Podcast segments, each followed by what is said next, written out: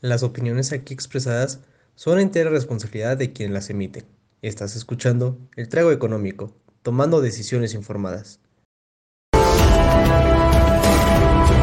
El comentario del día presenta.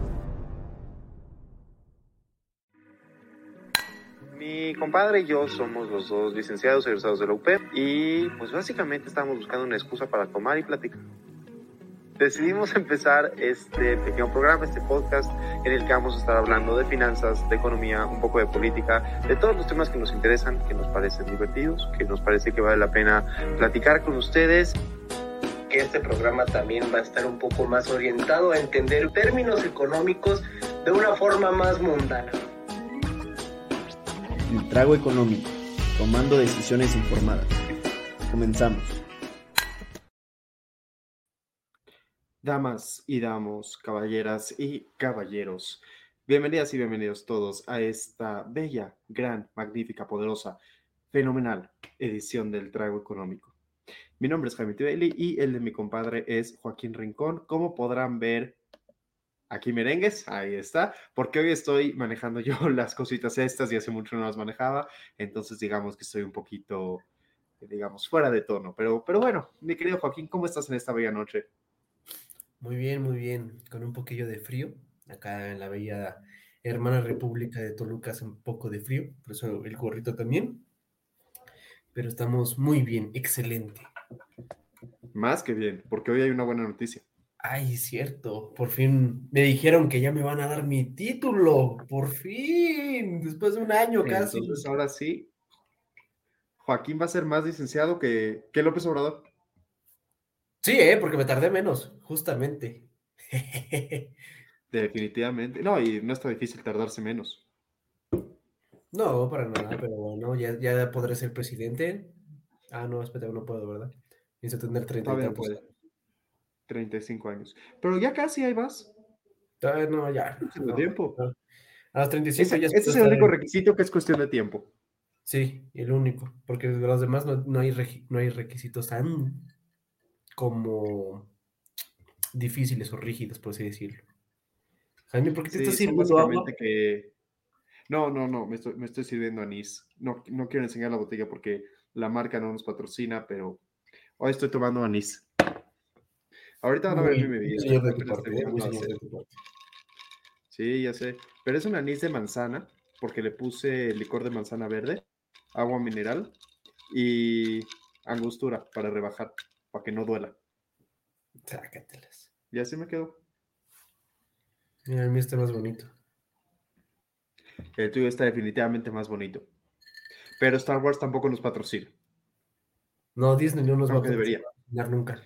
Y, igual Disney nos ve. O sea, Walt Disney, no sé si está en el cielo o en el infierno, pero donde esté nos ve. Seguramente su y este, mentalidad de inteligencia artificial sí nos está observando. Porque además tenemos, llegamos a la, la recepción del comentario del día llega hasta donde sea que esté Walt Disney. Exactamente. Pero bueno, ya pasa, ya dejando de, de hablar acerca de nuestros espectadores, ¿qué te parece si pasamos al shot financiero? Me parece correcto, me parece bien. Muy bien. Que digo, no fue tan bonita semana, a mi parecer. Uh, Sí, no, no, no, no. Las caídas estuvieron tremendas, tremendas, por ahí feas, ¿eh? fueron de Ujú. ideas no tan, no tan llamativas. Sí, no, no, no, no son para nada bonitas. Digo, Orbia, pues apenas un 3 pu- 3.9%, pasar de 37, 38, 47. Tampoco es que sea mucho, nada más subió pues un peso, wow, increíble. Un peso con 47 centavos. Tenemos las tortillas Gruma con 2.45, de 2.53 a 2.59. Pues mínimo ahí sí fue un poquito más de, de ganancia, por así decirlo, en cantidad de pesos. Y Cof, Cofbu, Cofu BL, que si no recuerdo, era la parte de FEMSA. Fe- digo, FEMSA no. Ay, ¿cómo se llama? La distribuidora de, de Coca-Cola.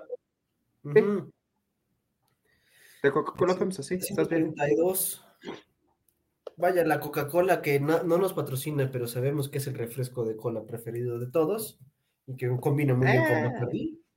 Jaime, ¿tú, ah, ¿prefieres O Pepsi? sea, sí, pero no. No, pero no lo podemos decir aquí. Ah, ah, bueno. Ya patrocínenos, por favor, Coca-Cola y Bacardi. Ojo, José Cuervo, Sí. ¿no? Que digo, ya está hasta abajo. Es más, si José Cuervo nos estuviera patrocinando, yo juraría que sus acciones irían al alza. ¿Cómo? Sin lugar a dudas. Perpetuidad. Todas las empresas, todas las empresas de México, el momento en el que nos patrocinan, está comprobadísimo que se vuelven millonarios sus dueños, trabajadores y todos los que están a su alrededor. Es una correlación perfecta de uno del índice de Pearson. Santa madre de Dios. Tal cual, tal cual. Patrocinio, riqueza. Uno a uno. Ahí está. Por favor, háganlo. No hay espacio a discutirlo. Pero bueno, en fin. Bolsa. A. Puta, Ujú. ¿Cómo lo he perdido ahí? No, es- está, estuvo horrible, ¿eh? Estuvo horrible. Un 6% menos, 7, 11, o sea, como que pues no compensa también tanto los de arriba, no, no creo que haya sido muy buena, muy buena sección. ¿Sabes qué? Voy a ver si puedo hacer y si tengo tiempo, ya que esta semana de trabajo sí he estado un poquito más libre, voy a ver si para la próxima semana puedo traer un mapita de calor de cuántas acciones sí ganaron y cuántas acciones perdieron de la Bolsa Mexicana de Valores, digo, para tener como que lo- un overview como que panorámico de todo el mercado, para no solamente Sí, quedarnos bien. abajo. Definitivamente eso, eso estaría bien. Estoy muy de acuerdo. Me parece los- los Por lo menos dime que en Estados Unidos, por lo menos dime que en Estados Unidos tuvimos mejores resultados. Así que tú digas, wow, wow, wow, wow, súper buenos, pues no. No, De hecho, la primera, WST, que no recuerdo bien cuál era, estuvo en la semana pasada en el segundo eh, rubro. es- esa es eh, West Pharmaceutical, Pharmaceuticals. Ay, me mordí el labio. Pues mira, esas farmacéuticas eh, sí les va bien, porque a la que no le fue para nada bien y también es como medio farmacéutica fue Moderna. mRNA, ¿Medio? la de la vacuna, imagínate, no, no le fue bien. Sí. Y Beth Bath Pero- se sigue hundiendo de forma medio alarmante en, en términos de cambios porcentuales de por semana. Porque si bien sus cambios son es, mínimos, eh, o sea, pasar de un dólar 93 a un dólar 50, pues ahí sí hubo pequeña pérdida en términos de dólares, pero pues hay que multiplicarlo por el volumen de acciones que tiene. De Beyond es el Peñoles de Estados Unidos. Sí, eh, fíjate que sí. Mira, Kiss, las llaves, o Las Keynes. llaves. Literalmente se nos perdieron las llaves. Ese sí es buen chiste. ANSS es ANSYS, una desarrolladora de software en Estados Unidos. Siempre, siempre semana tenemos una desarrolladora de software. O que le fue muy bien o que le fue muy mal, pero siempre hay una.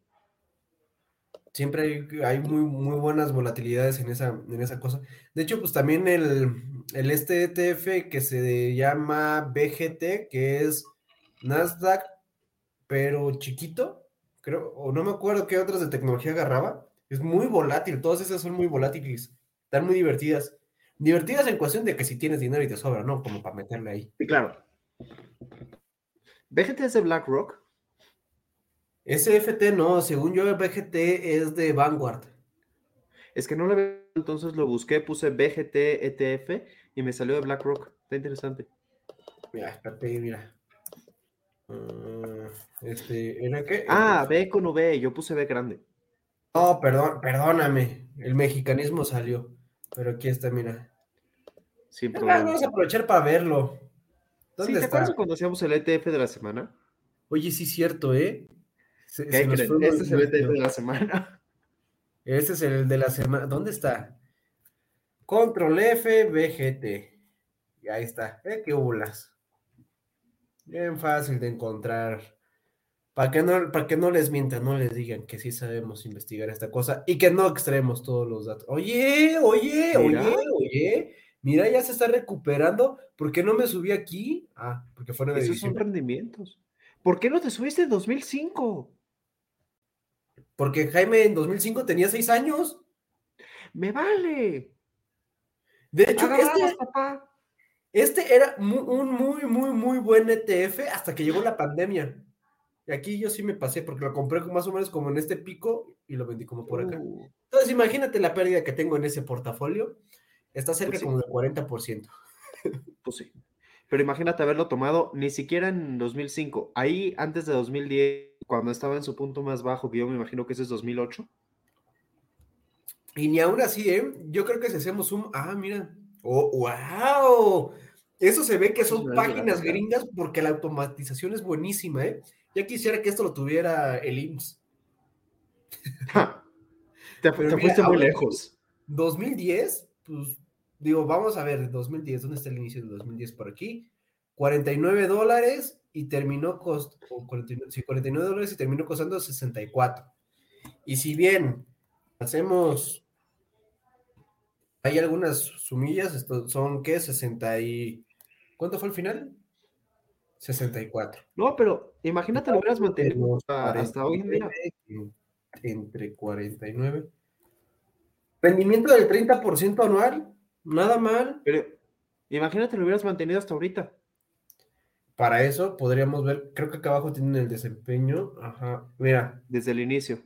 desde el inicio, el. Ay, güey, 11. porcentaje 11, sí, pero no. En los últimos 10 años, ese es el que sí impresiona, es como de veintitantos, veintitantos, treinta y tantos. Que es, esto sí, sí o sí, sí le gana la inflación. Pero obviamente el último año, por ser pandemia, pues. Sí, Pues no ha sido el mejor. Pero mira, el último Ahora- mes sí le ha ido bien. Ahora, pregunta, pregunta. Siempre les decimos aquí, cuando hablamos del ETF de la semana, que chequen muy importante los costos, los costos del ETF, porque ahí es donde nos comen. Estaban hasta arriba, si mal no recuerdo, no sé si lo vi mal. Es .03, está bajísimo. ¿Dónde lo estás viendo? Mm, No, ahí, gasto de sí- administración, punto 10. Ay, güey, sí, no sé, estaba medio caro. Está bien. Está bien, acuérdate que hemos visto aquí ETFs con punto 60 y algo y así. Sí, digo, está eh, aceptable, aceptable. Y digo, para que sepan más o menos en qué estarían invirtiendo si le meten a esta cosa, le estarían metiendo, ah, permítanme, permítanme, permítanme, Apple, Microsoft, Nvidia, Visa, Mastercard, eh, Cisco, Accenture. ¿A poco esta cosa cotiza? No es el Accenture que creo que es, ¿verdad? No es la consultora. ¿Qué te sorprende? No, pues me. ah. Bueno, anyway. En esto le Anyway. Salesforce, esta cosa está presente en todas las empresas buenísimas de todo el mundo. Se ve un gran, un gran ETF. De hecho, me, me late, fíjate, estaba buscando algo divertidoso en lo que invertir un poco, así que tal vez tome este. Pero recuerden que porque yo lo haga no significa que lo deban de hacer ustedes y como siempre les decimos, lo que aquí decimos no es nuestra recomendación de inversión. Si quieren nuestra recomendación de inversión, acérquense con nosotros, por favor, estamos más que abiertos para platicarlo, pero si sí le hacen caso a lo que escucharon aquí y ganan dinero, se mochan con la mitad, si pierden dinero, nosotros no les dijimos nada. Exactamente. eh, palabras tal cual. Pero bueno, ¿qué te parece si pasamos al tema del día de hoy? me parece perfecto. Me parece bien. Me parece prudente. Pues el tema del día de hoy, damas y caballeros, tiene que ver con el Estado. ¿Por qué? Porque la hace dos semanas estábamos hablando de capitalismo, la semana pasada estábamos hablando de socialismo, y de una forma u otra eso nos llevó eventualmente al Estado, a cómo se forma y cómo es el Estado moderno. Y entonces hoy vamos a platicar un poquito acerca de eso. ¿Te quieres arrancar? Del Estado, del Estado de México, yo solamente sé del Estado de México, Jaime. En cosas políticas soy un poquillo eh, malo, yo sí me quedé más con la parte matemática, entonces si usted pudiese empezar con esta parte, le juro que yo tendría alguna opinión para refutarle, igual que el gran poderoso maestro Ganem, que no a usted nunca al parecer le dio filosofía, pero ese profesor. ¿Cómo? Claro que sí, claro que sí, ¿Sí te dio Poncho Dos Ganem? veces. dos veces. No, hombre, ese, señor estaba poderosísimo. Digo, para que tengan contexto, es profesor de humanidades, nos daba básicamente filosofía y era muy divertido porque llegábamos con la lectura ya leída. Obviamente, si no la leías, te sacaba de la clase. Este, y él sabía si lo habías leído o no. Entonces, la lectura, llegabas y empezabas con una parte del, pues, del argumento y él te lo refutaba, ¿no? Y tú decías, ah, ok, él no está de acuerdo con esto, ¿no? Vamos a poner de que Jaime llegó al, al salón y dijo, ok, la lectura habla de por qué la pintura es negra. Y Jaime empieza a decir que la pintura es negra y el profesor te cuestionaba, pero no habrá sido gris. Y tú de, wow, tienes razón, podría haber sido gris. Y después el siguiente comentario del otro compañero es como de, "Eh, eh, sí, es que también decía que era gris por esto. Y volvió el profesor a decirte, que no era negro. Entonces, wow, ese profesor es, es, es buenísimo, la verdad, te hacía dudar de todo. Anyway, Porque además quería- Porque además querías quedar bien con él diciendo, ah, acaba de decir que la pintura es gris, entonces yo también voy a decir que la pintura es gris para, para estar al tiro y te destrozaba. O sea, si veía la más mínima intención de que querías quedar bien con él, se quedaba pensando así ligeramente, o sea, hacía una pausa de un segundo y luego empezaba a hablar rapidísimo y decía, pero ¿qué no Aristóteles dijo alguna vez que era negra? Y si la pintura también era negra, ¿qué no estaría mejor dejar en claro que la pintura es negra? Sí, no, es impresionante la, la habilidad mental Además- de ese. No sé si sabías esto de Poncho Ganem, pero es boxeador. ¿Boxeador? ¡Wow! El hombre es filósofo brillante, es escritor porque ha eh, publicaciones, este, es boxeador, es, es perfecto. Eh, también lee Al Farabi. Es descendiente de Alfarabi.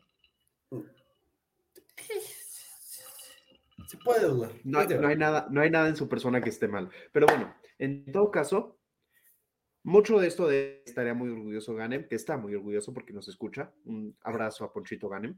Pero, en fin, en todo caso, queremos platicar de las características que tiene el Estado moderno, ¿ok? Porque creemos que el Estado es una, un ente, digamos, bastante interesante y nos pareció prudente platicar acerca de eso el día de hoy. Y vamos a citar a una persona que es profesor aquí en México, profesor universitario, no me acuerdo en qué universidad, que se llama Max Kaiser. Max Kaiser, Estado tiene cuatro características. El Estado moderno, por lo menos en Occidente, es liberal, es social, es democrático y es de derecho. Cada una de estas características implican cosas diferentes y obviamente no todos los estados son 100%, más bien ningún estado es 100% liberal, 100% social, 100% democrático y 100% de derecho. Todo lo contrario. Lo que se busca es llegar a eso, o algunos estados buscan llegar a eso, pero los diferentes partidos dentro de cada estado van a ir peleando porque los estados sean más o menos liberales, más o menos sociales, etc. Y en ese sentido, vamos a discutir, aquí, lo que vamos a platicar es qué tan social, qué tan liberal, qué tan democrático, qué tan de derecho creemos que deberían de ser los estados. ¿Qué tiene que ver con lo que estábamos platicando la semana pasada? Pues muy sencillo. Si tienes la idea de socialismo de Marx y de cómo Marx piensa que debería de ser el Estado, y tienes la idea de los clásicos de la economía, de David Ricardo, de, Mar de no Marx, este güey, de Adam Smith, que hablan de libre mercado, pues llega un punto donde tienes que escoger. Y aquí es donde se pone en práctica eso. Aquí es donde dices, ok, ¿qué vamos a escoger para nuestro Estado? Entonces les decíamos que hay cuatro características. Liberal. ¿Qué significa liberal? Que las personas tengan libertades y que esas libertades se respeten en el Estado. Democrático. Democrático significa no solamente que puedas elegir a tus votantes, sino que puedas participar en la toma de decisiones. Mientras más puedes participar, más democrático es un Estado. Entonces, por ejemplo, si Joaquín es presidente y todos votamos por Joaquín e hicimos a Joaquín el glorioso presidente de México, Joaquín es así. Si Joaquín es el glorioso presidente de México, pero Joaquín decide lo que quiere, como quiere, baja la mano, tampoco es para tanto. Este, si Joaquín hace todo, todo, lo que quiere, cuando quiere como quiere, entonces no es tan democrático. Pero si podemos participar, Senado, diputados, así, jueces, etcétera, etcétera, se vuelve más democrático. Social significa que el Estado tiene una red de protección que te va a cubrir las necesidades más importantes. Mientras más necesidades se cubre el Estado, más social es. Hay estados que son totalmente papá gobierno, por, es la mejor forma de, forma de, ponerlo, donde te cuidan, como diría el maestro José Antonio Salazar, desde la cuna hasta la tumba te cubren todas tus necesidades, seguro de vida, salud, que, no sé, trabajo, eh, casa, comida, todo, todo lo que te puedas imaginar lo cubre el Estado. Y finalmente el tema de que sea un Estado de derecho, que una sola ley rija para todos y la ley sea lo que está por encima de todo y para todos. Se me olvidaba un pequeño detalle en la parte de liberal, que fue lo primero que dije, que el Estado, eh, uno de los ideales es que sea liberal. Esto no se refiere a la diferencia entre liberal y conservador. O sea, no estamos diciendo que para que el Estado sea liberal todos tienen que abortar. Refiriendo a que para que el Estado sea liberal tiene que haber una serie de derechos, un catálogo de derechos que tengan todas las personas, que sea un catálogo que se respete, que el poder esté dividido de forma que no se concentre en una sola persona, que las libertades liberal en el sentido de libertad, en el sentido más básico de la palabra, no liberal como en conservador. No es una ideología, o sea, no se refiere a la ideología liberal, se refiere a la característica liberal. ¿Sirve de introducción? Muy buena introducción, la verdad. Y eso me recordó que durante en una clase, cuando estaba bien aburrido, me acuerdo que hice un cuestionario para justamente saber qué tipo de político tú podrías llegar a ser, y ya lo encontré, Jaime. Y si quieres, también podríamos también llegar a explicar la parte en la que uno dice, este, a ver, lo estoy compartiendo, el gráfico de Nolan, que la verdad yo ni me acordaba, pero cuando leí Nolan, recordé más o menos algún tipo como de, de este tipo de gráfico que, que pueden ver aquí. Es este. Que es el que justamente escribía Jaime, ¿no? De que si eres liberal, si eres totalitario, si eres progresista o eres conservador. Vamos a resumirlo con memes, ¿no? Eres liberal, no quieres gobierno, quieres que todo tú lo hagas. Eres totalitario, pues básicamente eres Nicolás Maduro. Este, progresista, pretendes ser Andrés Manuel para darle derecho a las minorías, pero no lo eres así. Y conservador, básicamente eres del PAN. Básicamente así podrías más o menos resumir el estigma de cada uno de estos. Y con recuerden, este... recuerden que eso fue con memes. Sí, con memes. No no es para nada la definición per se, porque si no, no, no. Sí, no, no voy a poner diciendo, me dijo Joaquín que los progresistas son como López Obrador. No. No, no, no, no, no. Los progresistas son, son, son los más engañosos. Bueno, es que, mira, los progresistas son los más engañosos porque crees que te van a ayudar a hacer mejores cosas que aún no se definen. Y los conservadores es como los abuelitos de itacaños de toda la política básicamente. O sea, un progresista te va a poner, por ejemplo, una política de, ok, que todo la comunidad LGBT, W, X, Y y Z pueda casarse con quien quiera, este, en donde quiera, ¿no? Ante el registro civil público. Eso puede ser una, una propuesta. El conservador, ¿qué te va a decir? No, porque esa no es la cosa que Dios dictó y, quién, y cosas así, ¿no? Eso podría ser. Es así como también hay cosas de cosas liberales en tanto en la religión, también hay en la parte económica. Y para eso, claro. ¿Le, parece si realizamos el test? Son 20 preguntas. Sí, pero, pero, pero, antes de que hagamos el test, quiero decir dos cosas. La primera, estas categorías se han vuelto cada vez más fluidas. Y en el sentido de que son cada vez más fluidas, o sea, a lo que me refiero cuando digo que son cada vez más fluidas, es a que cada vez es menos claro quién es liberal, quién es conservador, porque desafortunadamente para nuestra sociedad tenemos políticos bastante chapulines que van, vienen como quieren, cuando quieren, porque quieren y si no quieren también. En ese sentido, esto no es, no es rígido. O sea, puedes ser liberal, pero tener algunas tendencias totalitarias, o puedes ser progresista y pensar en algunas cosas como liberal. No es, no es así fijo. La segunda cosa que quería decir, y en esto va a estar muy de acuerdo conmigo porque este es mi lado economista saliendo al aire, este test de Nolan lo que hace es que te hace 10 preguntas sobre economía y 10 preguntas sobre política para tratar de acomodarte en uno de los lugares. Pero justo la primera vez que encontré el test de Nolan, me di cuenta de que tiene un tema, tiene un problema. Y el problema es que llega un punto donde dices, hay preguntas que me valen madres, no me definen en absoluto. Por ejemplo, una de las preguntas del test de Nolan es qué tanto te importa que la religión esté en el Estado para mí como judío eso me parece muy importante que la religión no esté en el Estado, porque si está yo ya no puedo votar, no puedo participar, etcétera, etcétera. Pero hay otra pregunta en el test de Nolan que dice que si las grandes superficies se deberían de aprovechar como almacenes o no. La verdad es que eso a mí me vale madres. No define nada mi ideología política y yo no cambiaré mi ideología política por eso. Entonces, a mí una vez tuve el proyecto de hacer un test de Nolan donde tú pudieras contestar las preguntas, pero también le pudieras poner qué tan importantes son para ti y que según eso te ubicara en algún lugar de la gráfica. Le llamaba el test de Nolan ponderado y de hecho hice un Google Forms donde lo puedes contestar así, pero no está completo. Me faltaban como cinco preguntas, no lo terminé, entonces no lo podemos poner aquí, pero bueno, algún día lo terminaré.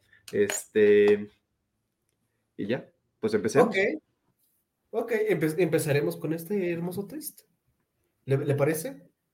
Me parece. Realizar test, 20 preguntas. Comenzar. Ah, su madre.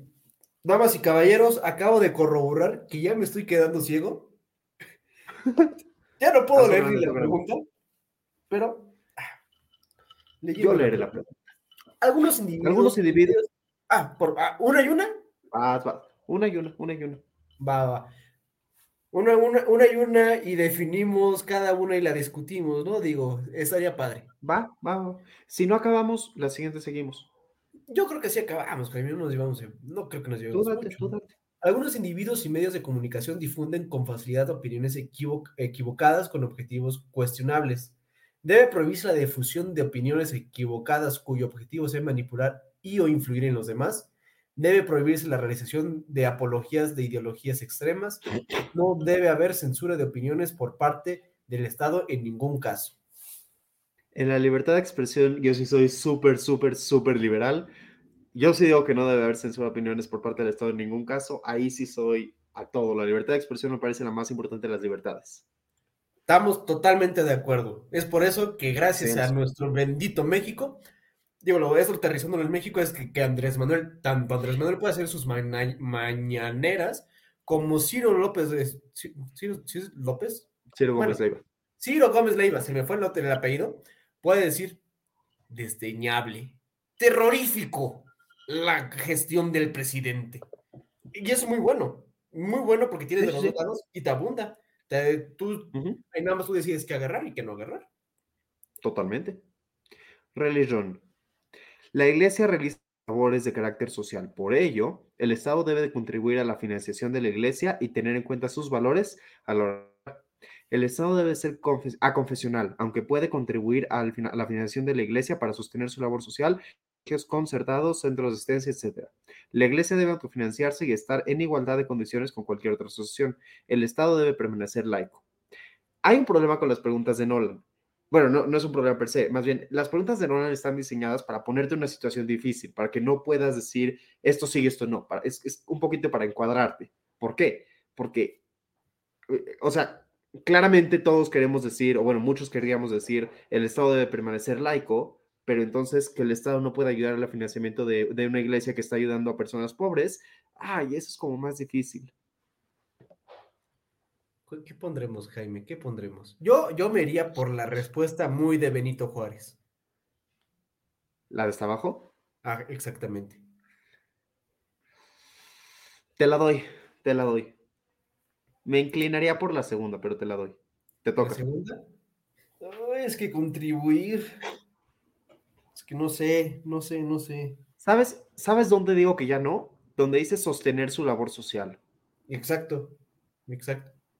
Digo, Por eso también por eso existen otras ONGs actualmente. Justo, justo.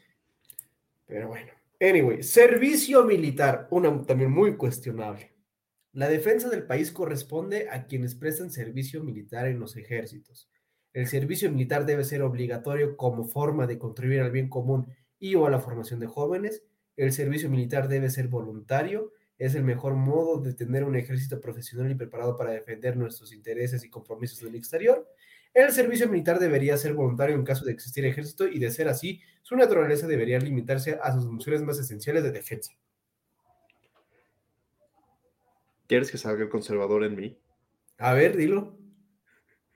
Es que no estoy a favor de la guerra, no estoy a favor de, la, de las armas en Estados Unidos, nada por el estilo. Sin embargo, creo que tener un ejército en el que los jóvenes participan fortalece el patriotismo y creo que en México sí nos hace falta patriotismo y creo que servirle a tu país desde diferentes trincheras ayuda mucho. Mi abuelo en paz descanse eh, sirvió un tiempo en el ejército turco y a pesar de que él eh, terminó sus días en México y no en Turquía y adoraba a México con todo su corazón y, y como loco, él sí le tiene un cariño muy especial a Turquía y dice que lo cultivó mucho en el ejército, así que yo sí me quedo con la primera, que el servicio militar sea obligatorio, la tomo. Coincidimos, coincidimos, Jaime. Coi salud, salud por eso, Jaime, salud por eso. Ay, Dios mío.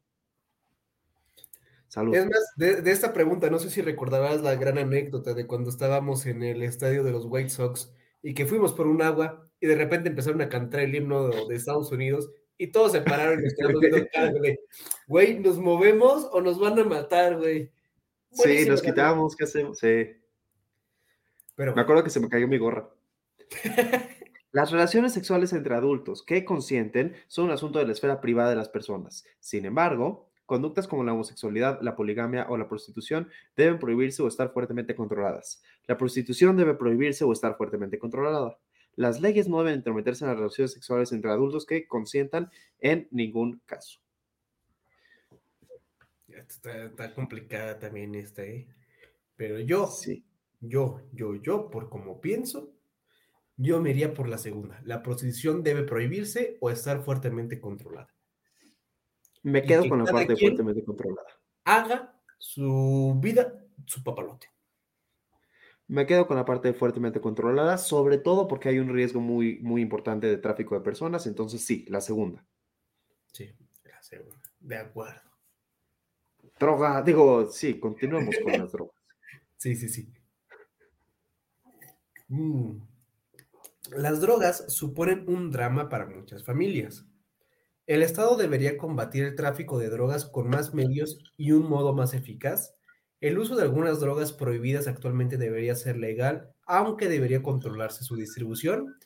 Debería legalizarse las drogas, despe- despenalizando su uso y liberalizando su distribución. Aquí creo que esta pregunta sirve mucho más en países desarrollados. ¿Por qué? Porque en México, hablar de el Estado combate el tráfico de drogas y hablar de la legalización de las drogas, a pesar de que son cosas que tienen que ver, híjole, son dos temas muy particulares. O sea, una cosa es si el Estado le debería dedicar más dinero al, al combate al tráfico de drogas y otra cosa si las deberíamos de legalizar, punto y aparte. Correcto. Pero, a pesar de eso, tres o dos. No sé, es que mira, aterrizándola justamente más bien al escenario de México, yo me iría por la primera. Pero si no tuviéramos un problema de narcotráfico muy serio como lo tenemos actualmente en México, sí me iría yo por la dos. Te compro la uno, te compro la uno, porque sí, sí es cierto que en México, sí, sí, me salí de país. Es, es cierto que en México no podemos no pensarlo así. Sí, no, es que está horrible. Digo, Sobre si todo no- porque al final dice, sobre todo porque al final dice de un modo más eficaz. O sea, si lo piensas como de un modo más eficaz, sí, todos queremos eso. Y digo, ya con eso y todo bien, toda la cosa, digo, no creo que haga mal liberalizar algún, algunos tipos de droga, por así decirlo, por ejemplo, marihuana o LSD, pero en ciertas formas, digo, hay hasta LSD o no, LSD, no, no, no, esa está muy loca, CBD, CBD en algunas, CBD. este, eh, cervezas. Farmacias. sí. Ah, ¿en serio? Sí, sí, sí, sí. Mira, Hay una, y de hecho hasta la etiqueta te dice, cuidado, esto contiene cannabis. Te puede dar un viaje de 2 a 8 horas. Y yo de "Oh, su Mira, madre". interesante. Pero coincidimos en la primera por estar en México, ¿no? De otra forma, Perfecto. otherwise, nos vamos por la segunda. Correcto. Seguridad. La toma de medidas preventivas puede suponer una mejora de la seguridad ciudadana. Sin embargo, en muchos casos, estas chocan con algunos derechos individuales, como el derecho a la intimidad. La seguridad de todos está por encima de los derechos de uno solo. Las fuerzas de seguridad del Estado no deben ver su función entorpecida porque un posible criminal se ampare en sus derechos individuales. Las leyes y el Poder Judicial deben establecer en qué casos se puede deponer el uso de medidas preventivas de seguridad a ciertos derechos individuales y en qué caso no. O el Estado no debe vulnerar, vulnerar ningún derecho individual por motivos de seguridad. Aquí hay un problema, y es que usar los poderes de seguridad para vulnerar derechos individuales a lo largo de la historia se ha comprobado que puede llevar a excesos muy peligrosos, muy, muy, muy peligrosos. Eh, no quiero irme a, uno de los ejemplos más extremos de la historia porque lo es, pero la primera vez que, más bien cuando Hitler se declaró, eh, declaró el, Reich- el Tercer Reich, lo estaba haciendo usando poderes de excepción y vulneró libertades individuales en una situación de excepción. En ese sentido, yo me quedaría con la 2, porque tampoco creo que puedas decir que no existe ninguna situación de seguridad. Los derechos individuales sí de repente tienen que pasar a segundo plano. Por ejemplo, en la pandemia, no tienes eh, el derecho individual de, estar sin cubrebocas en un avión, no me parece razonable, sobre todo ante una situación de seguridad. Pero tampoco podemos decir que el Estado no debe vulnerar ningún derecho individual por motivos de seguridad. Yo me quedo con la 2. Yo también me quedo como con la 2. Y si no recuerdo, el artículo 29 de la CPU, gran libro, según este eh, Tenorio, gran profesor, que obviamente nos ve también. Recuerdo que el artículo 29, Claro recuerdo, decía que el presidente de la República, llámese Andrés Manuel López Obrador, con el consentimiento del, del Congreso de la Unión, llámese la Cámara de Diputados y Senadores, puede inhabilitar garantías individuales en ciertas zonas en cierto tiempo por cuestiones de seguridad pública. Us- cosas que ustedes no sabían, pero ahora lo saben, ¿eh? Artículo 29, igual para que lo vean y me pueden decir si sí era cierto o no era cierto. Pero nos quedamos entonces con la segunda, ¿no? Nos quedamos con la segunda. De acuerdo. Discrimination Nation. En ciertas instituciones, grupos o profesiones existe disparidad entre el número de hombres y mujeres o entre distintas razas o grupos sociales. Las cuotas obligatorias son el mejor instrumento para remediar la situación de, discri- de discriminación histórica. Las ayudas para la integración o los beneficios fiscales a los grupos menos representados son el mejor instrumento para para paliar la discriminación. Qué fea traducción hicieron aquí. Cualquier otro, cualquier tipo de imposición o beneficio basado en criterios de sexo, raza o grupo social viola el principio de igualdad entre la ley y no debe ser impuesto por el Estado. ¿Qué dices? Ay, Dios mío, me perdí en tantas este, definiciones. Permítame leerlo. Ah, las cuotas obligatorias son el mejor instrumento para remediar la situación de discriminación. La primera se trata de hacer, pero no creo que sea la solución para nada. No porque pongas mecha y mecha te va a solucionar la discriminación. Si bien van a estar conviviendo, seguramente también van a hacer ahí algún tipo de discriminación interna. Entonces, la primera, yo la descartaría. La ayuda para o beneficios fiscales, ahí ya empezamos mal, porque no creo que sea justo darle beneficios fiscales a algunas minorías cuando se supone que todos somos iguales. Porque además tampoco creo que sea un mecanismo eficiente. No porque le des beneficios fiscales a, a- a una comunidad que ha sido discriminada significa que va a dejar de ser discriminada. Correcto. Ni es justo ni cumple el objetivo. Cualquier tipo de imposición o beneficio basado en criterios de sexo, raza o grupo social viola el principio de igualdad entre la ley y no debe ser impuesto por la ley, por el Estado. Uh, o sea, si el 3 yo no entendí. O sea, el 3 está diciendo que no se debería hacer nada contra la discriminación como, como imposición o beneficio. O sea, no, no puedes imponer una cuota de género, no puedes dar un beneficio a un grupo específicamente por tener cierta característica. Creo que eso es lo que está diciendo. Creo que sí, tienes razón, porque pues ha sido la lógica de todas las demás este, respuestas. Y en dado Es caso, que yo creo que la menos peor es la primera. Justo, es que es... ay, es que la de beneficios fiscales no. La de beneficios fiscales no. Y me podría ir por la tercera. El problema es que cuando te vas por la tercera, la consecuencia lógica es que estás ignorando el problema.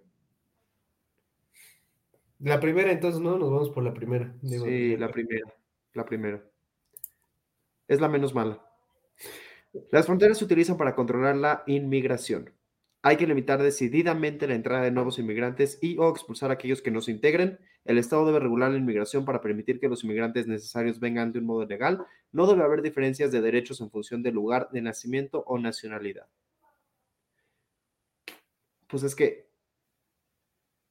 Es que la tercera es cierta, pero también lo es la segunda.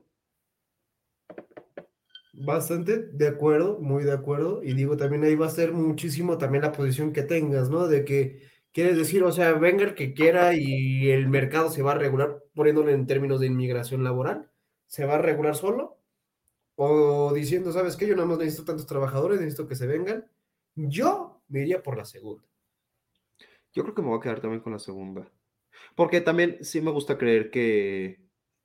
O sea, no, no, no me gusta creer en la idea de que, de que no hay un beneficio por ser mexicano, aunque sea cultural. O sea, no, no estoy pidiendo que el Estado me dé más a mí que a otra persona, pero sí creo que hay al menos un beneficio cultural de ser mexicano. Bastante, digo, tenemos tacos para empezar. Y una de las mejores gastronomías. La mejor gastronomía. No, A todo esto. Nos ganaron los griegos, creo. O los turcos, no me acuerdo. Eh, no, yo no estoy de acuerdo con esa frase. A mí mis taquitos y que nadie me diga que no. Pero antes de pasar de pregunta, ahorita que Joaquín dijo lo de que el mercado se regule solo, me acordé de algo y voy a ventanear a Joaquín aquí enfrente de todos. Te mandé un meme el otro día y no me lo contestaste. Ah, Era no, sí lo vi, meme. sí lo vi, Era Jaime. un muy buen meme. Era un meme de Mario Bros peleando contra una mano y decía ahí el caption, Stalin peleando contra la mano invisible del mercado 1929 colorizado. Estaba muy divertido mi meme. Y Joaquín me lo, igno- lo ignoró por completo. Damas y caballeros, no, le ¿Es, manden es memes a este meme? Mírenlo, está muy bonito. Es ese meme. Digo, las letras que no se ven aquí son las que decía Jaime. Uh, Ay, no, estaba me quitaron el meme. espera, espera. Estaba tratando de que estuvieras tú, justo. Ah, ahí estás.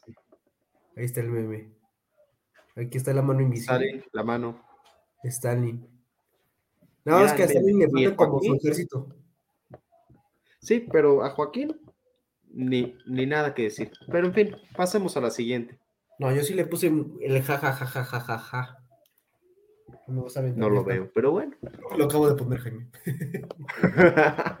Vas. Bueno, bueno, nación. El Estado moderno suele ir aparejando el al concepto de una nación. El Estado debe promover el sentimiento patriótico y defender la identidad nacional, cultural e idioma que le son propios. El Estado debe proteger y o promover la cultura y el idioma que son propios de su nación. El Estado no debe intervenir en cuestiones tan personales como la identidad o la cultura. Cada ciudadano debe tener la libertad de usar el idioma que considere. ¿Cuál es la diferencia entre la 1 y la 2? De hecho, lo estaba pensando. Promover. mm, Yo diría que está en el tema del sentimiento patriótico. Tal vez, ¿eh? Tal vez. Sí, sí podría ser. Pero no por qué, no, por qué el Estado no debería de, de defender el sentimiento patriótico. Yo estoy muy orgulloso de ser mexicano y me gustaría que el Estado promoviera el orgullo de ser mexicano. Justamente. Yo, yo por eso votaría por la primera. Totalmente. Y ojo, patriotismo no es lo mismo que nacionalismo. El patriotismo implica amor a la patria propia, etcétera. El nacionalismo implica superioridad de la nación propia por encima de la, de la ajena. No estamos apostándole a eso, le estamos apostando a más amor por México. ¿Y eso por qué no? Yo le doy a la primera. Exactamente. Es como cuando ves el video de la incondicional de Luis Miguel, aunque Luis Miguel no es mexicano, y dices, verga, qué bonito ser mexicano. O como, como, como buen white vas al show este de Xcaret, en el cual sale toda la cultura mexicana, y tú de, ah, qué bonito es México. Sí, totalmente. Medio ambiente. Una de las mayores amenazas para la civilización es el deterioro del medio ambiente. Me da curiosidad saber en qué año escribió esto. El- este, el test político de Nueva y ver si, si se hubiera imaginado esto, pero bueno. Este, las leyes deben obligar a contaminar menos imponiendo estrictas limitaciones de contaminantes. Hay que promover las energías limpias mediante incentivos a aquellos que contaminen menos y cargas a los que contaminan más. O se contaminaría menos si se estableciesen responsabilidades claras y derechos de propiedad bien definidos con respecto a la contaminación. La teoría económica de externalidades dice la tercera. Exacto, sí, no. Todavía de acuerdísimo, de Ahí acuerdísimo. no hay espacio a discutirlo. ¿Cómo se llamaba nuestro? A ti dio Derecho Constitucional y a mí me, ah, bueno, a mí también me dieron, este, no, Economía del Derecho o algo así. Enrique Tejeda. Derecho económico, Tejeda, sí. Ajá. Gracias a Tejeda sacamos esa pregunta. Gracias a Tejeda Gracias. sacamos eso. Estaría orgullosísimo ese señor, maldita sea. Muy, totalmente. Globalización. La importancia, ah, no, la importación de bienes del extranjero puede ser limitada por el Estado mediante diversos instrumentos, como los aranceles aduaneros, las prohibiciones o ciertas regulaciones. El Estado debe limitar la entrada de productos de otros países para favorecer los productos nacionales. El Estado debe limitar la entrada de productos del, del tercer mundo ya que se producen con mano de obra barata. El Estado no debe limitar el comercio internacional. Este debe ser libre y los aranceles deben reducirse o eliminarse. Libre mercado. ¿La tercera? La tercera. No, Jaime, yo voy por la segunda, ¿no? Te voy a decir O incluso la primera. Bueno, la primera pero un poquito más liberal. O sea, la, la primera pero un poquito más liberal, ¿sabes? le creo, le creo bastante, o, o le compro bastante la idea de competencia. Te tomo la segunda, porque sí creo que el Estado debe de poner límites, por ejemplo, cuando ocurre el dumping, que el dumping, sí se llama dumping, ¿verdad? Sí. El dumping es cuando un estado, el dumping ocurre cuando un estado produce bienes muy baratos para venderlos en otro estado, vende, los vende, los vende y hace que quiebren todos los productores de ese estado para ya después subir sus precios. En ese tipo de casos, para ese tipo de, de prácticas desleales, sí, el estado sí debe de tener límites de productos, así que sí, te doy la segunda, pero si no fuera por eso, crea la libre competencia. Yo voy más por la segunda, y más porque le creo la primera a la potencia este, económica mundial de Estados Unidos, y esa prohibió Huawei, entonces se puede hacer la segunda. Los impuestos son necesarios para sufragar los gastos del Estado.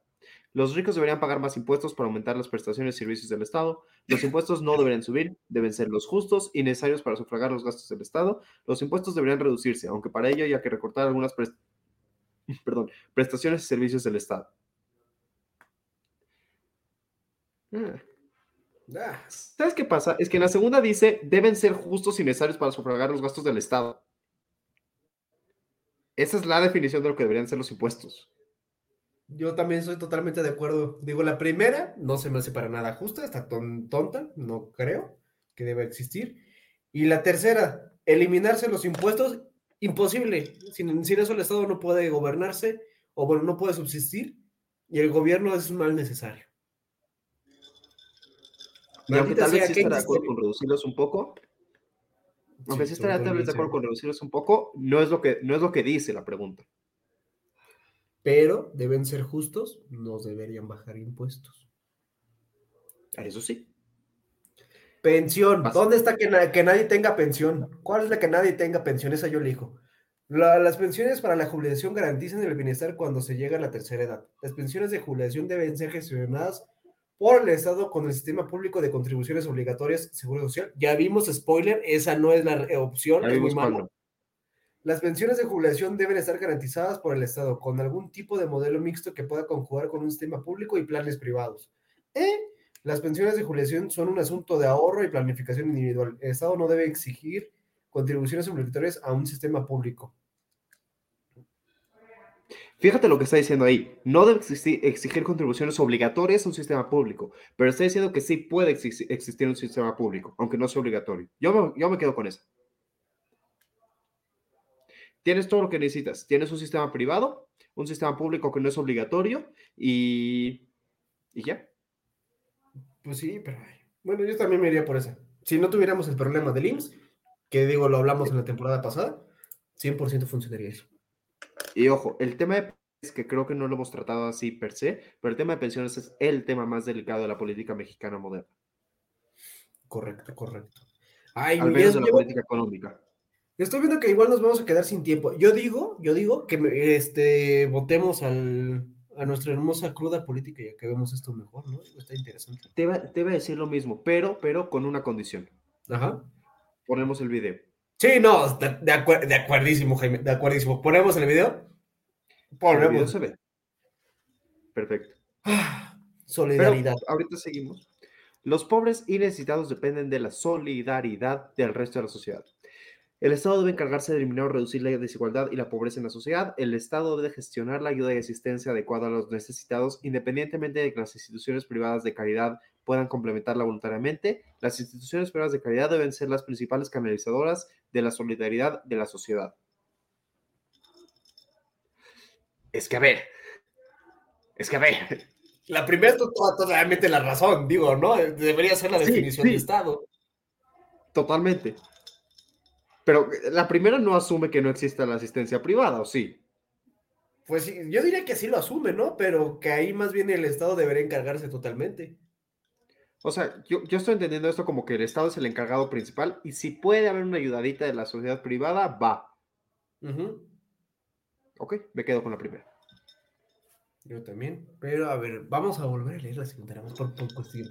El Estado debe gestionar la ayuda y asistencia adecuada a los necesitados independientemente de que las instituciones privadas de caridad puedan complementar. Pero es que la segunda te da más el plus, ¿no? Digo, según yo, lo que yo entiendo sería que la segunda te está diciendo, ok, el Estado va a dar todo lo necesario para que los pobres puedan salir de la pobreza, por ejemplo, de las trampas de la pobreza, que hablamos también en, la temporada pasada, para que lo vean. La temporada pasada.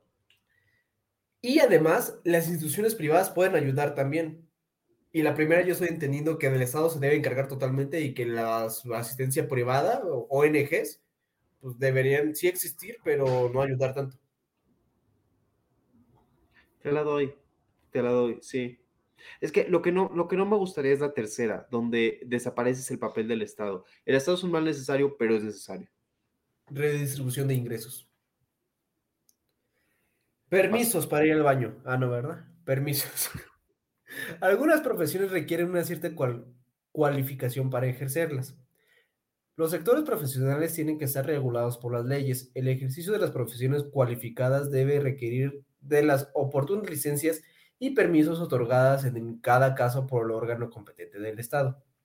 Los sectores profesionales deben estar regulados por organismos independientes, como los colegios profesionales. Los profesionales cualificados deben, ah, no cualificados deben colegiarse en ellos, ya que su supervisión garantice la calidad de sus servicios. Las licencias, permisos y colegios profesionales son trabas innecesarias. El ejercicio de cualquier profesión debe ser libre para cualquier persona cualificada. A ver, ¿cualquier profesión incluye médicos? ¿Cualquier profesión incluye abogados? Pues Porque yo así que digas que- primera, ¿eh? Yo me quedaría con la segunda. Porque Yo no, porque creo que tendrías diferentes definiciones. puede ser. Ay, Podrías caer en, ese- esa. O sea, no ser uniforme, no ser uniforme en exigirle lo que les exigiendo. No es por desmeritar ni poner así en clasista, pero vamos a ponerlo para que se haga más evidente. Imagínate que la UP te pide seis puntos para poder decir que este, decirte que tú ya eres licenciado en economía, ¿no? Pero no sé, otra universidad, por ejemplo, VM, te pide nada más tres. Entonces, ahí ya son diferentes colegios, se podrían eh, este, pues, decir que son diferentes colegios profesionales.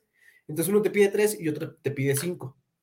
Entonces, ahí, ¿cómo estaría la, la, la igualdad? Salud. Esta es una- Perdón, perdón, perdón. Este, sí, pero a ver, aquí está el tema. Creo que por colegios profesionales se refiere más bien a algo así como el colegio de contadores, que no es una escuela per se, es más bien como un, un órgano colegiado, sabes, o sea, un grupo que se reúne y, y lo importante aquí es que creo, creo que está ahí en la segunda frase, los profesionales cualificados deben colegiarse en ellos, ya que su supervisión garantiza la calidad, o sea, que haya un solo colegio de, de notarios, un solo colegio de abogados, así que califique. Pero me convence bastante tu argumento. Se presta o a demasiada desuniformidad, uniformidad, des- bueno, a que no sea uniforme, o sea, que haya demasiada dispersión o a que sea un órgano demasiado poderoso. O sea, imagínate tener un consejo privado, totalmente privado, que no esté regulado por el Estado, que decía si te graduaste o no. Y que no, que no tenga que ver con tu universidad, o sea, un consejo independiente de la UP que te vaya a expedir o no tu título. Al que tú no, porque el gobierno mal que bien tú votaste por él, pero por un consejo de economistas tú no votaste, tú no lo elegiste, no te representan, no son nadie. ¿Y qué vas a, te- van a decidir si te puedes ejercer o no? Por, Exactamente. Yo por eso me iré más bien por la primera. te doy la primera. Aquí estoy. Ok. Ahí está. Sindicatos. Ah, ya toca, sabemos cuál es, ¿verdad? Este, que sí deben existir, ¿no? Los sindicatos representan los Oye, intereses los trabajadores. sindicatos representan los intereses de los Ah. trabajadores. Los sindicatos son esenciales para proteger los derechos de los trabajadores. El Estado debe prove- proveerles financiación y atribuirles funciones especiales en la legislación laboral. Los sindicatos como representantes de los trabajadores deben contar con ciertas funciones especiales en la legislación laboral, pero no deben ser financiados por el Estado. Los sindicatos deben regirse por las normas aplicables a cualquier otra asociación y no recibir financiación pública o atribuírseles funciones especiales. La tercera. La tercera. Sí, sí, sí, sí, sí, sí. sí. Que Perfecto. pidan cuotas. Perfecto. Totalmente. Sanidad. Aquí es don- donde dice que el Estado lo debe proveer. La cobertura médica es una necesidad eve- eventual para todas las personas. El Estado debe gestionar centros médicos de carácter público y financiarlos mediante contribuciones a un seguro médico público de ca- carácter obligatorio, seguridad social. El Estado debe garantizar el acceso universal a la sanidad mediante centros con algún tipo de financiación pública, sean gestionados o no por el Estado.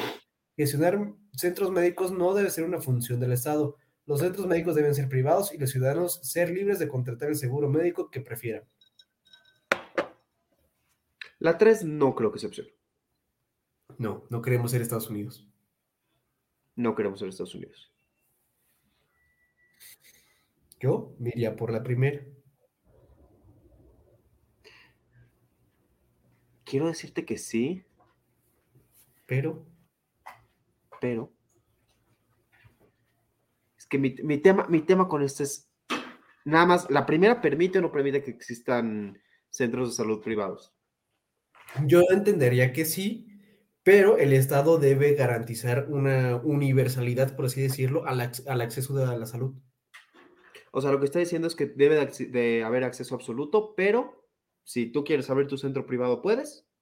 Yo entendería eso. Entonces sí, tomo la primera. Sí, ¿no? Tomo la primera, va. Eso es un gran plus de México, la neta. O sea, el IMSS y el ISSSTE, la verdad, es una bendición aquí en México. Y si creas lo, lo contrario, te invito a que te vayas a vivir a Estados Unidos. Y te 100%. enfermes de Y mira, y mira, no, no quiero, o sea, eh, la razón por la, que, por la que creo que debería también existir el sistema privado es más bien para desahogar un poco la excesiva carga que tiene el público. No porque el público no sea el, más importante. De acuerdo. Pero bueno, Totalmente el. Banco Central y el sistema bancario formado por los bancos comerciales son los que ponen en circulación el dinero de curso legal. Tanto el Banco Central como los bancos comerciales deben ser públicos y atender a las necesidades sociales.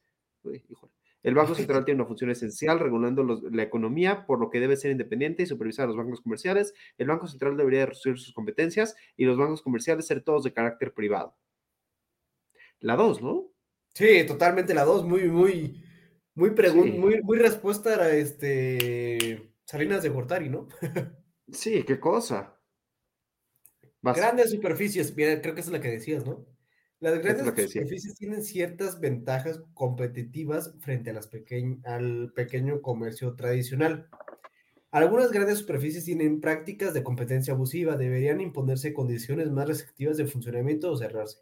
Se deben corregir algunas ventajas competitivas de las grandes superficies regulando cierta- ciertas materias como sus horarios y días de apertura o el Perdón, perdón, perdón, un segundo. ¿No hay alguna posibilidad de que en la traducción hay un error y no sea grandes superficies, sino grandes empresas? Yo también creo eso, ¿eh? Sí, porque ahora que la estaba leyendo pensé en la palabra grandes empresas y creo que hace más sentido. Sí. Permítame leer la tercera con grandes empresas. Las grandes empresas son empresas como cualquier otra. Tienen el derecho a competir libremente en el mercado sin restricciones en sus horarios o precios. Mm, A ver, la primera no, porque donde dice deberían imponerse condiciones más restrictivas de su funcionamiento o cerrarse, híjole, no, no vas a cerrar una empresa solo porque sea grande, entonces quitas cualquier, cualquier incentivo a que sea grande. O sea, si crece, Ujú. crece, crece, crece, entonces la cierras, no. Y la segunda tampoco sé si estoy de acuerdo. Horarios y días de apertura limitadas, híjole, No. está muy, muy denso. Me quedo con la última. Yo también me quedaré con la última, pero con. ay, es que también, ¿por qué no le ponen un poquito de extracto de- como que a la tercera? De también digo, contribuir al- a, las pequeñas empresas. O sea, se- como cuando lo que veíamos, ¿no? En, en competencia perfecta y también cuando pues, había uno grandote que ya está haciendo prácticas monopólicas. O, bueno, sí, básicamente prácticas monopólicas, pues ahí se mete la COFESE y empieza a poner ciertas reglas. Eso es lo ideal para mí, pero yo creo ¿Sabes que sí que creo que eso lo puede hacer el... Sí, porque además creo que eso lo puede hacer el Estado desde otra área. O sea, viéndolo más como apoyo a las pequeñas empresas que como limitaciones a las grandes. Y Correcto, regulación legal, o sea, legalidad mínima cuando haya prácticas no competitivas. O sea, si están haciendo cosas que de plano son trampa, pues son trampa, no se hacen. correcto. Entonces, la última. La última. Los contratos laborales, mercado laboral, vinculan empresarios y trabajadores en sus obligaciones. La legislación sobre contratos laborales debería restringir más el despido, así como limitar más el empleo precario y garantizar una mayor protección al trabajador. La legislación sobre contratos laborales debe siempre mantener una protección especial al trabajador, protegiéndole frente al despido y al empleo precario. Los contratos laborales deben gozar de más libertad de, de cláusulas entre las partes. La legislación debería interferir menos en materias puramente contractuales, como su duración o causas de rescisión. Híjole, van a- va a salir el liberal en mí, sé que no vas a estar de acuerdo. Quiero la última porque el, li- el- el libre mercado en mí, me, están, me está gritando aquí Hayek y Friedman y todos los liberales diciéndome, el mercado se va a regular, créele al mercado, el mercado se va a regular. Mm, pues está feo, ¿no? Es que a sí. ver, mm, déjame leo de nuevo la segunda. La legislación sobre contratos laborales debe siempre mantener una protección especial al trabajador, protegiéndole frente al despido y el empleo precario. Es que pues eso sí está bien, ¿no? Digo, también es la función que se pone la Secretaría de Trabajo y Previsión Social. Es que en México estoy de acuerdo con la segunda. En el resto, bueno, no en el resto del mundo, pero en otros países no, porque en otros países donde, donde hay mayor prestación de servicios y mayor índice de bienestar, pues si pierdes tu trabajo, eh, claro que es grave, pero no es el mismo nivel de grave, porque no estás tan amarrado a trampas de pobreza. Pero sí, de nuevo, me salí de país. En México tiene que ser la segunda. Lo ideal, justamente es lo que dices tú, la tercera. Pero pues no estamos en un país como para jugar a la tercera. Sí, no estamos como para jugar a la tercera. Venga, segunda. Si desea cambiar alguna de sus respuestas, haga clic sobre el título y proceda a seleccionar otra opción. Una vez que esté seguro de sus respuestas, vuelva a esta sección y pulse enviar test. Enviar test. Enviar test. Mira, somos bastante centritos. Preferencias colectivo individual. Social, no entiendo qué es esto. Ah, 45. Socialmente ya somos, Jaime, somos marxistas. Somos marxistas. No, somos conservadores. ¿De dónde estamos? Maldita sea. Jaime, somos del PAN. Somos del PAN. Sí, no, no, no, no, no, no, no, no. Los partidos políticos Pero, con, ideología más cercana a la suya son Pepe, que es el Partido Popular. Santa Madre de Dios. Jaime, somos marxistas. Pero y no es, no es y no es, no es Movimiento Ciudadano. Tengo, tengo la teoría de son radicales? ¿Esos partidos sociales obrero español no son radicales? Muy radicales. Sí, son un poco radicales. Ve, ponle, ponle mostrar en el diagrama, ahí abajo. Ajá. Ahí está. Ah. Pero estamos, estamos balanceados, estamos nivelados. Es más, me da miedo que estemos tan balanceados. Yo me, yo me imaginaba que estaba más liberal. Jaime, no somos tan liberales, maldita sea. No te preocupes, podemos corregirlo el día de mañana con un test de Nolan que esté ponderado, donde, donde a veces salga, donde le puedas poner más peso a las preguntas que más te importen. Pero ese es, ese es un proyecto para otra ocasión. Damas y caballeros, según este test, y solo según este test, sin tener que llevarlo necesariamente a la práctica, si Joaquín y yo hiciéramos, eh, diseñáramos un estado nuestro estado sería medianamente liberal, bastantito social, porque sí creo que le dimos un par de índices sociales ahí. Sería democrático, porque sí creo que hicimos muchas cosas democráticas. Y sí sería de derecho. No creo que hicimos nada que, se pasara de derecho. Entonces, Joaquín y yo, en este estado tan central o centrado que hicimos, estamos cumpliendo bastante con, con el paradigma occidental con el que empezamos. Antes de seguir con lo siguiente, o con lo que siga, o con la despedida, o con lo que sea, necesitamos hacer algo, porque si no, no vamos a estar tranquilos ni tú ni yo. ¿Sabes? De, acuerdo. De acuerdo, sí, estoy de acuerdo.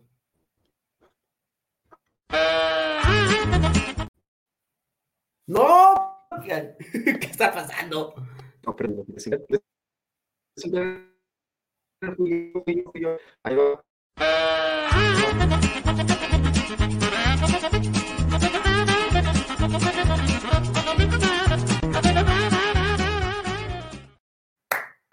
Un abrazo a todo el equipo del comentario del día que se esfuerza porque lo hagan bien, a diferencia de cuando yo las hago.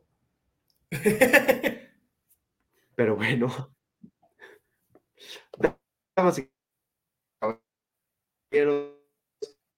Esto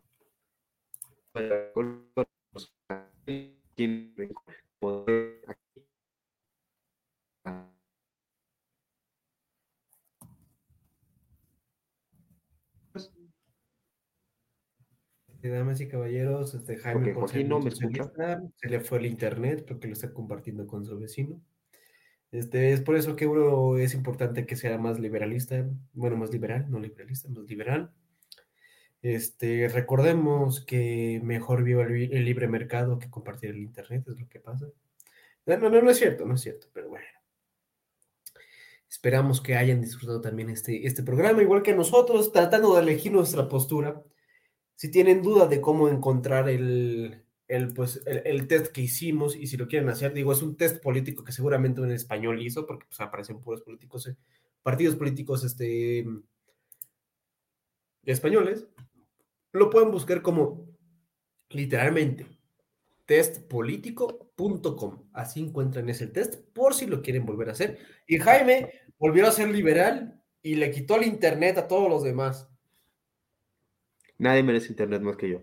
Pero, damas y caballeros, nosotros somos Jaime TV y Joaquín Rincón, como decía aquí en nuestras de estas. Síganos en nuestras redes sociales que están aquí abajo, donde está señalando Joaquín.